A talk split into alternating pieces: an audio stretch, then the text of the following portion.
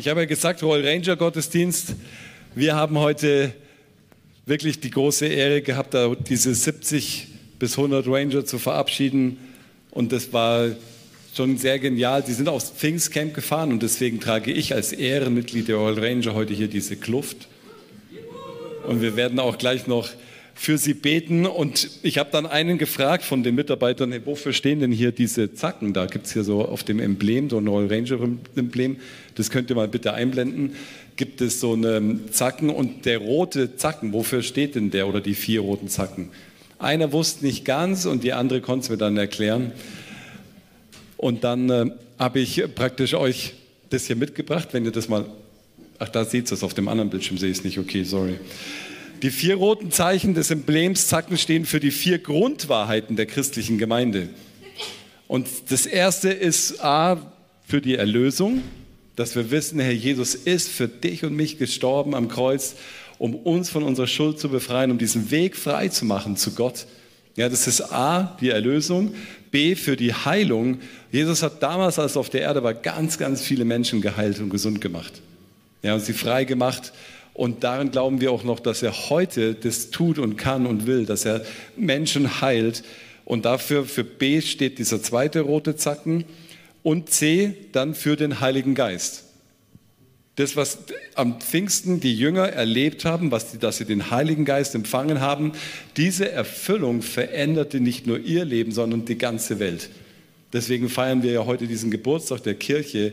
Wir glauben, dass der Heilige Geist auch noch genauso heute wirkt durch seine Zeichen und Wunder in unserer Gemeinde, in, auf dieser Welt.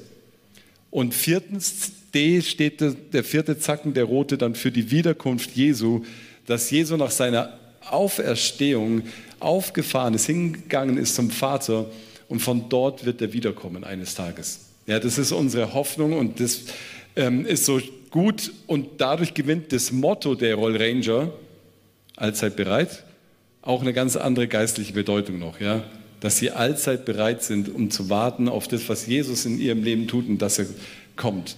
Und jetzt darf ich euch noch mal kurz bitten, aufzustehen, dass wir für dieses Pfingstcamp beten und gleichzeitig mit für unser Anliegen, für die junge Generation, wo wir ja gerade einen Gebetsschwerpunkt haben.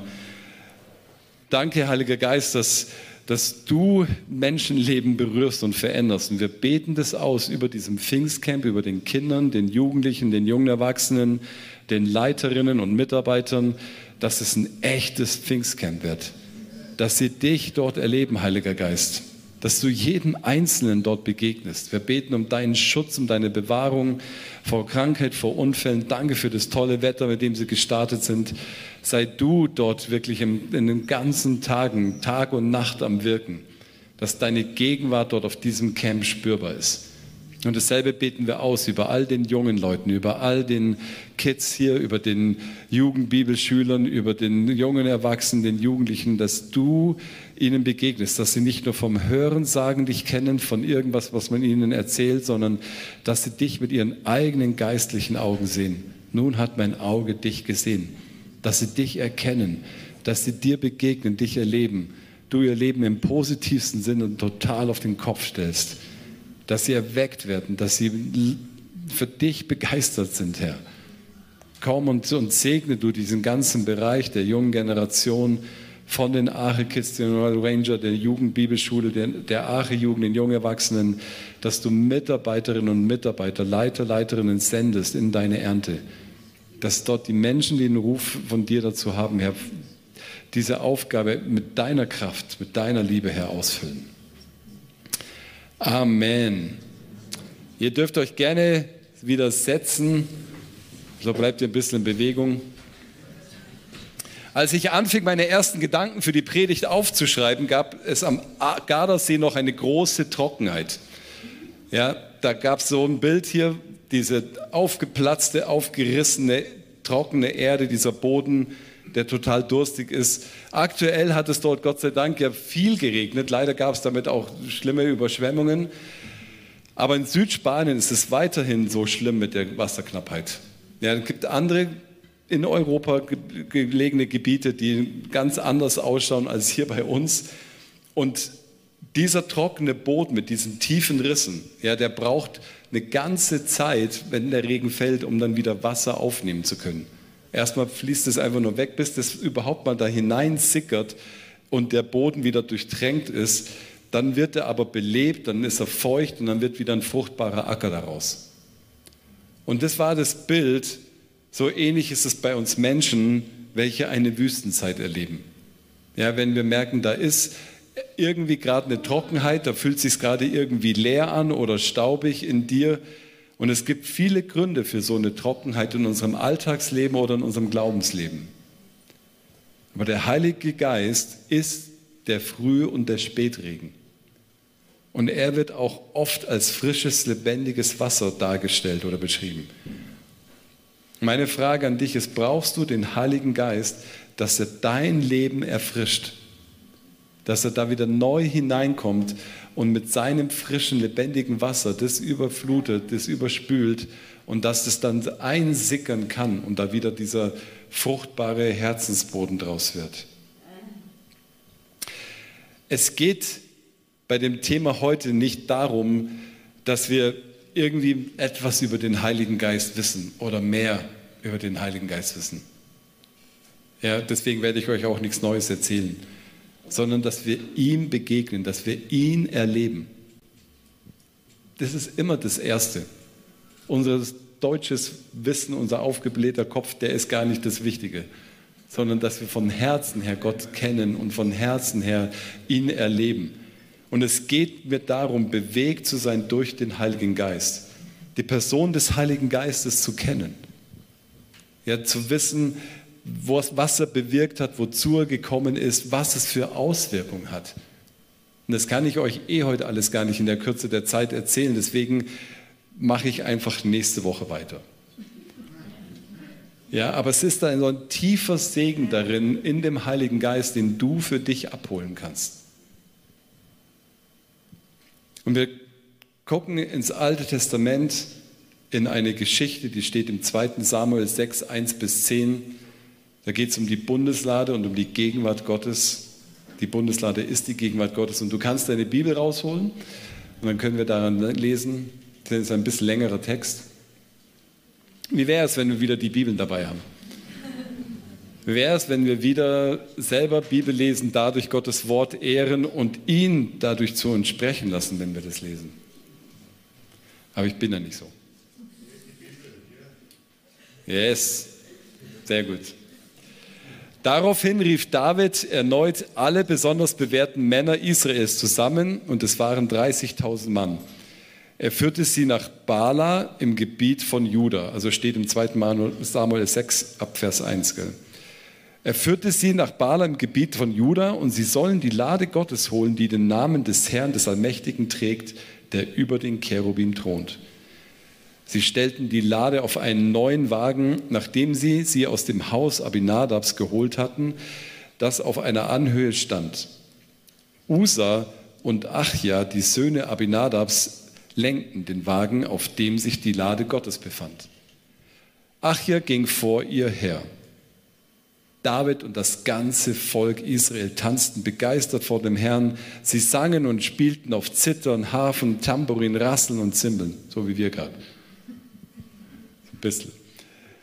Durch, äh, doch als sie zur Tenne von Nachon kamen, stolperten die Rinder und Usa streckte die Hand aus, um die Lade Gottes festzuhalten. Da wurde der Herr zornig auf Usa, weil er das getan hatte. Und Gott tötete ihn, sodass er dort neben der Lade des Herrn starb. David war empört, dass der Herr Usa so aus dem Leben gerissen hatte. Er nannte den Ort Peres Usa. Diesen Namen trägt er noch heute. David bekam an jenem Tag Angst vor dem Herrn und er fragte sich, wie soll die Lade des Herrn jemals zu mir kommen?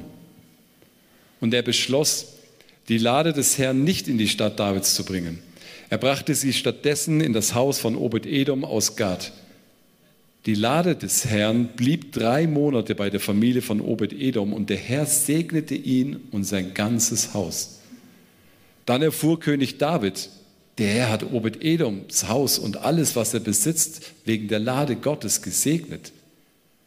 Da ging er zum Haus Obed-Edoms, um die Lade in einem festlichen Zug in die Stadt Davids zu holen. Und dann ging es ab. Bibelleser wissen mehr.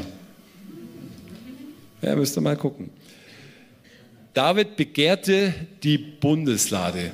Ja, das war sein, sein ganzes Ziel, dass ihn nicht, das ging ihm nicht um irgendeinen Kasten, ja, weil die Bundeslade so eine Kiste ist, sondern es war klar, das ist die manifeste, deutlich erkennbare, die greifbare Gegenwart Gottes zu der damaligen Zeit gewesen.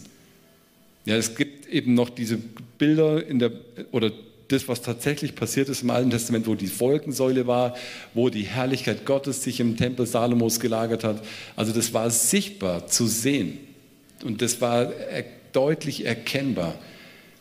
In dem ersten Samuelbuch in den Kapiteln 4 und 5, da ist es echt spannend, was die Gegenwart Gottes bewirkt, weil die Bundeslade wurde von den Israeliten geklaut von den Philistern und dann hatten sie die, aber irgendwie ist dann nur Tovobo passiert und dann haben sie die wieder zurückgeschickt. Dann haben sie gesagt, ey, weg damit. Und Saul war damals König und er hat nicht nach ihr gefragt, nach der Gegenwart Gottes. Und der David sagt, hey, die Bundeslade und damit die Gegenwart Gottes, die versauert dort seit 20 Jahren in dem Haus Abinadabs. Und dann hat er gesagt, wir holen die in dieses Zelt der Begegnung nach Jerusalem. Und Usa und Achio, die transportierten die Lade Gottes auf einem Wagen, wie die Philister es taten. Aber welche Einstellung hatten sie gegenüber der Gegenwart Gottes? Sie kamen aus diesem Haus der Leviten, der Priester, und die hätten es eigentlich wissen müssen, dass die Bundeslade hätte verhüllt, verdeckt sein müssen und mit Ehrfurcht auf den Schultern getragen werden müsste. Das war der ihr Job. Und vielleicht haben sie sich so sehr in den 20 Jahren an die Gegenwart Gottes gewöhnt und sie nicht mehr als gefährlich oder als ehrfürchtig betrachtet. Und dann hat Gott gesagt, nein, so geht es nicht, denn meine Gegenwart ist heilig. Und in einer anderen Bibelübersetzung steht, Usa starb wegen seiner Vermessenheit. Der hat ganz konkret gegen Anweisung, Anordnung Gottes gehandelt. Und David hat sich dann gefürchtet vor dem Herrn. Wie soll die Lade des Herrn zu mir kommen. Und diese Begebenheit verdeutlicht, dass man Anbetung und den Dienst an Gott nie auf eine leichte Schulter nehmen kann oder das unachtsam tun sollte. Und vielleicht gibt es andere Ereignisse, Erlebnisse, wo wir manchmal denken, hey, ich habe da auch Angst oder irgendwie einen unguten Respekt vor der Gegenwart Gottes, vor dem, wer der Heilige Geist ist, wie er uns da eigentlich begegnet.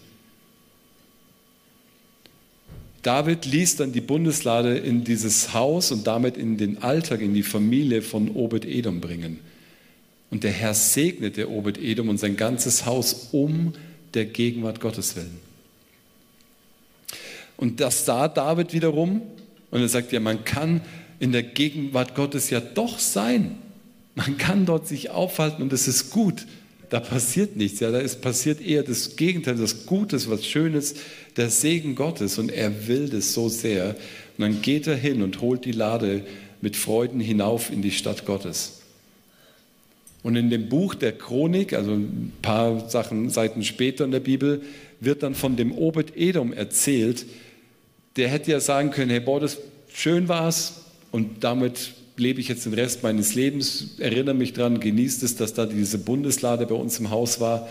Nein, wir lesen davon, dass er der Bundeslade hinterhergeht nach Jerusalem und dass er ein Türhüter wird. Und er hat acht Söhne und es wird beschrieben, dass alle Türhüter werden von der Gegenwart Gottes, von dieser Bundeslade. Nicht das Drumherum ist schön, sondern die Gegenwart Gottes selbst. Sie ist kostbarer als alles andere und sie bewegt und er lebt so gesegnet, dass sogar der König kommt und er geht dann sogar der Gegenwart hinterher.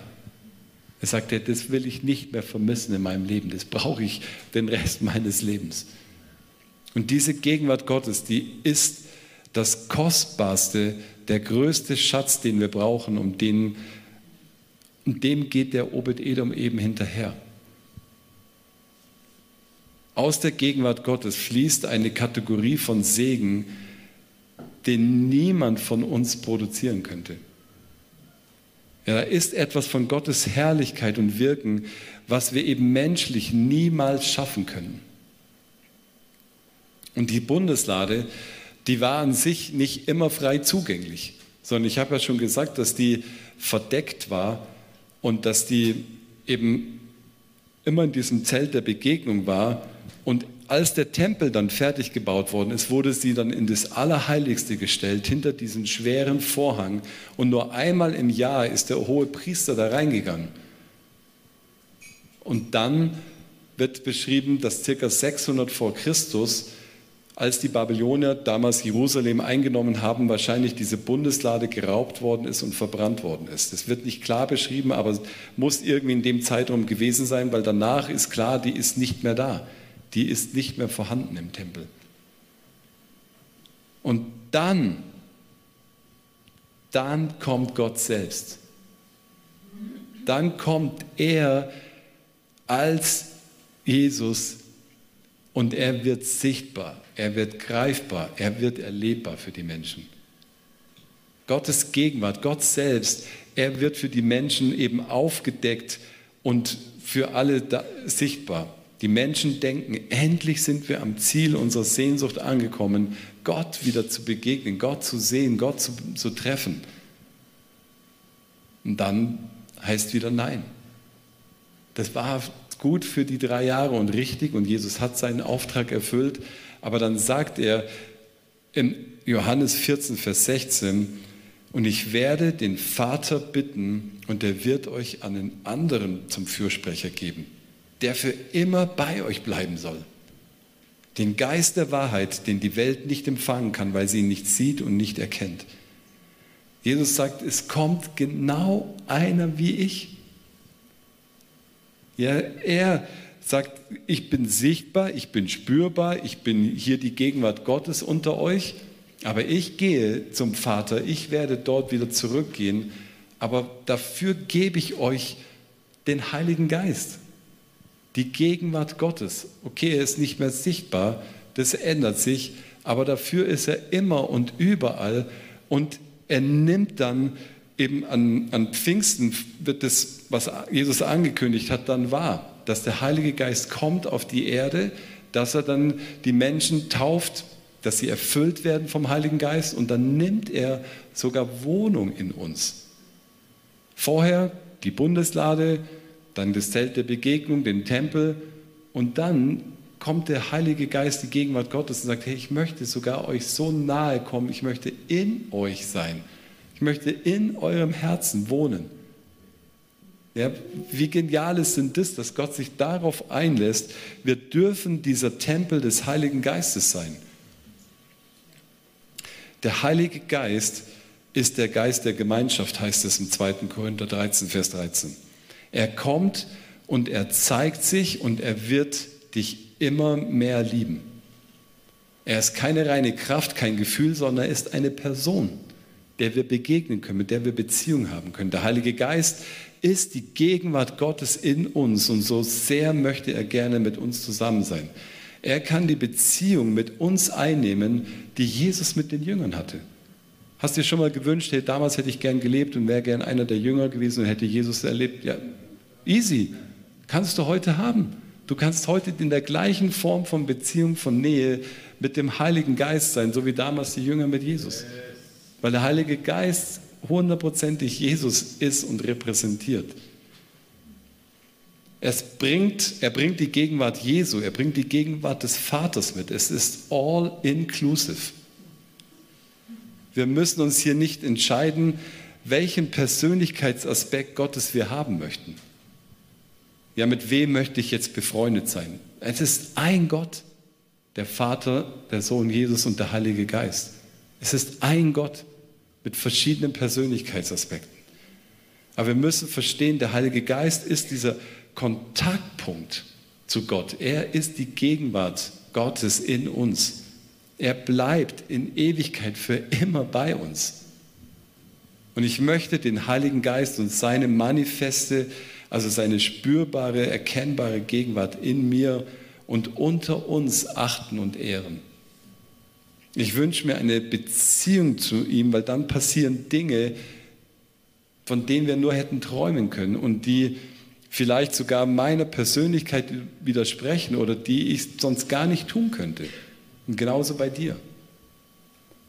Es geht nicht allein um meine Fähigkeiten, um meinen Intellekt, sondern der Heilige Geist lebt in mir und in dir, der ist schon da. Und es ist so wichtig, dass wir die Gegenwart des Heiligen Geistes ehren, dass wir ihn beachten, dass wir dem Raum geben dass wir uns nicht ablenken lassen und der Heilige Geist zieht sich nicht zurück. Wer von euch hat gestern gesündigt? Danke für eure Ehrlichkeit. Die anderen dürfen sich dann nachher melden und Buße tun. Alles gut. Glaubst du, dass deswegen der Heilige Geist weniger da ist als jetzt?